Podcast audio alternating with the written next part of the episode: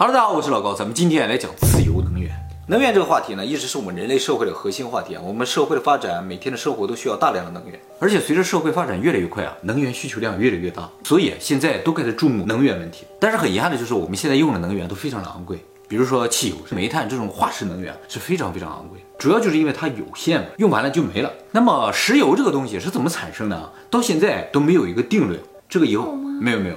一直以为啊是动物死了之后，在地底下经过常年的各种各样的发酵之类的，最后就变成黑色的油了。但其实有可能不是这样产生的，究竟怎么产生的根本就不知道。哎，这个呢以后我们会做影片给大家讲解。那么这些化石能源既然是有限能源的话，就会越来越贵。而且呢，现在电能啊也大部分是从有限能源发出来的，嗯，所以电吧以后也会越来越贵。当然了，这个问题也不仅仅是个贵的问题，引发战争的主要矛盾就是资源。所以从根本上而言，如果解决了能源问题啊，什么战争啊、贫穷啊、饥饿全都没有，这是解决人类社会所有问题的一个根本的核心。于是，在这个问题上就出现了一个概念，叫做自由能源，就是人们设想出来的一种无限的免费的能源。从特斯拉那个时候开始，人们就开始研究自由能源。他曾经研究了一个装置，就像个高塔一样的啊，说这个装置啊就能够无限的发电。但最后啊，这个事情不了了之了，这个成果究竟哪去了也不知道，不是说放在实验室里被烧掉了吗？而且我们在另一个影片里也提到一个，就是用水作为能源的汽车。哦，对对，哎，被人干掉了。是不是被人干掉了？不知道。这个感觉就像什么？就是如果有了自由能源，就有花不完的钱的感觉。所以啊，有很多人，甚至很多国家都在研究这个东西。沙特肯定没有研究。沙特不研究这个。那么我们就来看看哪些能源它能成为自由能源。那么一提到免费的、持续可以利用的资源，最明显的代表就是太阳能。我就感觉太阳能这个东西是挺好的，它也不污染环境，然后摆在那儿它就不停的发电。那么太阳能为什么现在没有得到重视呢？是因为太阳能出来的时间太短，技术还不成熟吗？其实不是，一八八三年的时候就已经有太阳能，也就是说一百多年前这个太阳能就出来。怎么到现在太阳能还没火起来呢？就是因为太阳能这个东西啊，效率实在太低了。就是太阳能发电的成本啊，相当于火力发电的五到十倍，属于一个非常不合适的这么一个能源。而且啊，太阳能很难小型化，不能放到汽车上，无法取代石油嘛，轮船、飞机上都不能用。说到这儿，我就要说一下了，咱们现在社会里边消耗最多能源的地方是在什么地方？你知道吗？能源最多消耗的是哪种能源？觉得是煤炭啊，差不多。哎，我们现在消耗最多的就是化石能源，石油和煤炭这两样占我们全人类消耗能源的百分之七十。所以，我们要是什么电脑啊，什么用些电，不怎么耗能量。家里边上面摆个太阳能板啊，就够这全家用的了。但是汽车不行，这些东西特别耗能源。所以，物流业、运输业、移动这些事情是最消耗能源。所以，如果一种能源它最终不能够放在汽车上，不能解决物流啊、交通的问题的话，它就不是一个合理解决我们现在能源问题的一个选项。所以，太阳能、风能肯定不行。那么，除此之外，感觉上有可能的就是核能。核能分两种啊，一种是核裂变，一种是核聚变。核裂变其实好处是很多的，首先就是它技术难度不高嘛，现在已经大范围使用了。其次呢，就是核裂变啊是一个自动的无限进行的反应，一旦开始裂变了，它就不停自己就开始裂变了，你不用维持它的反应条件。这个就跟火一样，一旦点着了，它就一直搁那烧了，直到把这个燃料烧光为止。而且啊，核能的效率非常好，我们上次介绍了一克油啊，能产生两千升汽油那的能量，所以只要有一点点就能放出巨大能量，就够我们用了。而且核裂变这个装置啊，已经可以放在运输物上。核动力潜艇就是以核能为动力的潜艇。既然它能放在潜艇上，它就能放在飞机上，放在汽车。但是为什么没有呢？就是因为太危险。如果放在飞机上，飞机一下掉下来了；如果放在汽车上，一旦发生事故，那可能就不是一个简单碰撞的问题了。而且普通汽车里边都有核装置啊，那恐怖分子拿去就可以做成炸弹了，所以绝对不可能民用化。以前在冷战的时候，美国和苏联都声称自己有核动力的飞机，但是谁没拿出来亮过？那么核裂变有这么多好处的话，它是不是真的自由能源呢？但其实不是啊。它首先第一个问题就是污染，核污染啊，现在几乎就没有办法处理，就把它埋在地底下而已。裂变的半衰期啊，短的可能都几万年。那么其次，核裂变啊，由于它是一个自动的连锁反应。你虽然不用维持它这个反应的条件，但是啊，你要阻止它反应，你就是让它反应慢慢的进行，进行太快的话就爆炸了嘛。第三个呢，也就是最重要的一点，核裂变这个原材料油啊，不是一个无限的资源。现在探明的储量大概五百万吨都不到，每年啊，全世界的核电厂大概要消耗不到七万吨，所以以这样的速度来计算的话，能用个六七十年。但是哈，每年现在的使用量正在不断的增加，而且呈指数性增长。按照这个增加的速度再一算的话，能用个二三十年就不错了。到那时候怎么办呢？我们就只能继续探索地下再有没有油了，有的话再拿出来用一用，没有的话那就没有了。那么刚才说了核裂变，下面我们说说核聚变。核聚变和核裂变虽然只差一个字，但其实完全不一样。核聚变它不是连锁反应，它只反应一次，就是把两个核啪压成一个核，变成一个东西就完事儿了。所以核聚变不会像裂变一样产生爆炸这种危险。但是大家听说过氢弹是核聚变是吧？氢弹就是为了让它爆炸而故意那么设计的。实际上，我们要利用核聚变的时候，其实它就几乎没有爆炸的风险。核聚变的能量是核裂变的八倍，所以聚变是比裂变更好的一种能源。还有一个好处呢，就是核聚变辐射是比较小的。核裂变就像福岛核电站发生事故的时候，周围三十公里的人都需要撤离的。核聚变只需要撤离一公里，杀伤性没有那么大。所以理论上，核聚变的发电厂是可以建在市中心的。那房价还会暴跌吧？谁都住在那。也是啊啊。再一个就是核聚变小型化了之后，也是可以放在汽车上或者放在轮船上之类的。而且它不会爆炸的话，也不用担心别人拿去给它做成炸弹之类的。而且核聚变还有个好处呢，就是核聚变产生的废料分解周期啊特别的短。多久啊？哎，只需要十几年。而且核聚变反应是可以处理核裂变的核废料的。能够加速核废料的分解周期，让原先几万年的半衰期变成几百年。还有一个好处就是核聚变的原材料是取之不尽用之不竭。核聚变的原材料是氢，水里边都是氢，这真的就是一个无限能源，效率又好，能量又大，然后也没有太大的危害，那简直就是自由能源。但是它有个非常致命的问题，就是核聚变这个条件非常难以实现，就是温度在一亿度。一亿度，一亿度。不过我们现在是可以造出一亿度的温度的，但是光到一亿度是没用的，你需要维持在一亿度，因为它要不停的反应，你就要一直维持这个温度，非常难。最后一算嘛，你为了用核聚变产生能量，你要花费的能量多很多。嗯，就是我花了很多的钱，花了更少的钱。没错，所以核聚变现在仍然处在一个理想的阶段，就感觉有机会，但是现在完全实现不了。那么核聚变这么不合适，为什么我们还要研究它呢？我们为什么觉得它可行呢？是因为我们身边啊就有一个核聚变的例子，太阳。哎，没错，我们天天看着天上那个太阳，它就在那核聚变啊，四十几亿年发光发热的。如果我们能造出一个太阳来，我们就爽了嘛，就是这么一个想法。而且这个宇宙中最普遍的能量产生方式就是核聚变。你举头望去，所有的这些星星都在核聚变，没有一个地方在烧木头烧油的。感觉上核聚变啊就是宇宙的王道，你实现了这个就无敌了。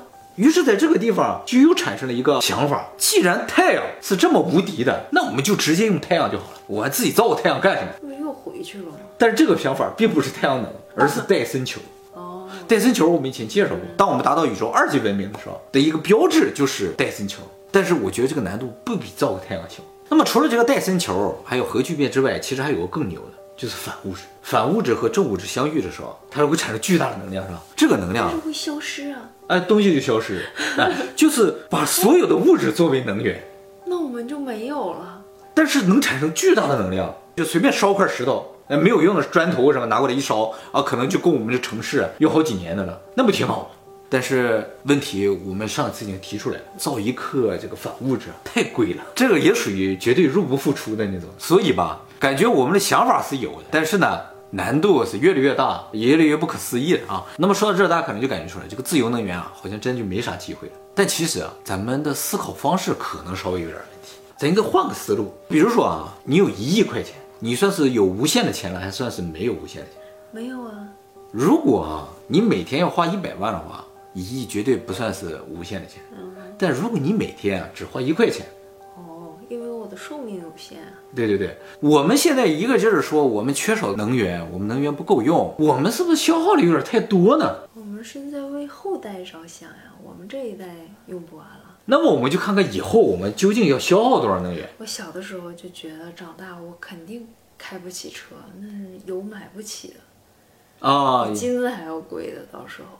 但事实上并不是这样，对不对？对，哎，所以我就觉得以后啊，有可能并不像我们想的那么惨。我刚才已经说了啊，咱们现在社会消耗能源最多的地方是什么？是物流。为什么我们在物流上消耗这么大的能量呢？因为啊，我们的产业结构是这样，我们现在的商品都是在一个工厂生产出来的，大量生产，然后呢，通过物流散发到各地的仓库也好，商店也去，然后你再到商店去把它买回家。当然，你可以在网上买，但你在网上买也是从仓库你送到你家去，在这所有的环节都使用到物流。那我们为什么现在要建成这么一个产业结构呢？是因为石油不要钱。嗯不要钱，石油这个东西啊，是原先地球它自带的。你用石油从来没向地球交过一分钱，但是你确实花了钱了。你这个钱给谁了？你给了沙特人，他们把这个石油从地底下挖出来加工之后给你使用了。你付的钱其实是挖石油和加工石油的钱，而不是石油本身的钱。就像水一样，你在商店里买的水，你其实花钱买的是瓶儿和这个水的加工的钱，而不是水本身的钱。你喝雨水没人跟你收钱，地球原有的东西应该都不值钱，但是给它挖出来还有加工这事儿，它就赚钱了。那自己挖的原始就不能向我收钱。对，地球上的东西就是这样的，都属于我们全人类的嘛。我们从人类的角度去考虑的话，石油它就是免费，就因为石油的成本这么低，我们才建成了现在这样一个产业结构。因为我们认为物流是不值钱，生产东西很贵。如果你要认知觉得石油超贵的话，你这个产业结构就不是这样。生产那个东西，老板就上你家去生产了。其实我上班的时候，我去挤电车，我就在考虑一个问题。我看那个电车上下来很多的人，然后我又跟很多人上了电车，我就会想，为什么他跑那么到老远到我家来工作，我跑那么老远到他家去工作，很奇怪，就是因为物流不值钱。公司觉得你上班花个一两个小时根本不值钱。如果人的移动超花钱，他才不会这么做的。反倒现在社会进步了之后，这个事情在改善，很多人可以在家里工作，通过网络，哎，就不用消耗这个物流。所以以后社会啊，渐渐渐渐的，这物流这个事情就会减少。还有一个东西，大家可能一直不知道这个东西干什么用的，就是 3D 打印机。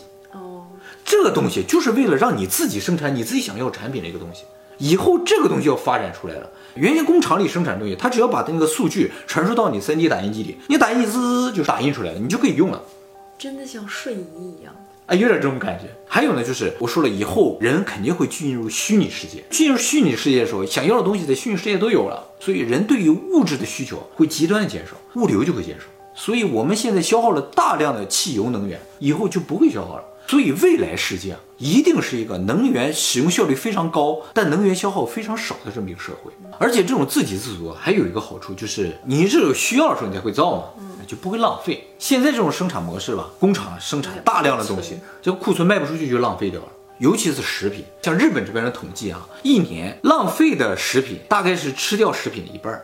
我们如果自己人能够生产食物了，那我们就不会产生。我想吃什么，一点就造出来了，我就吃了就完。未来是这样。像原始的时候，真的是吃多少就弄多少。对，那到最后人在哪个地方需要消耗能源呢？就是我们在这个虚拟世界里的这个虚拟系统需要消耗能源。再一个呢，就是人维持生命的最基本的能源。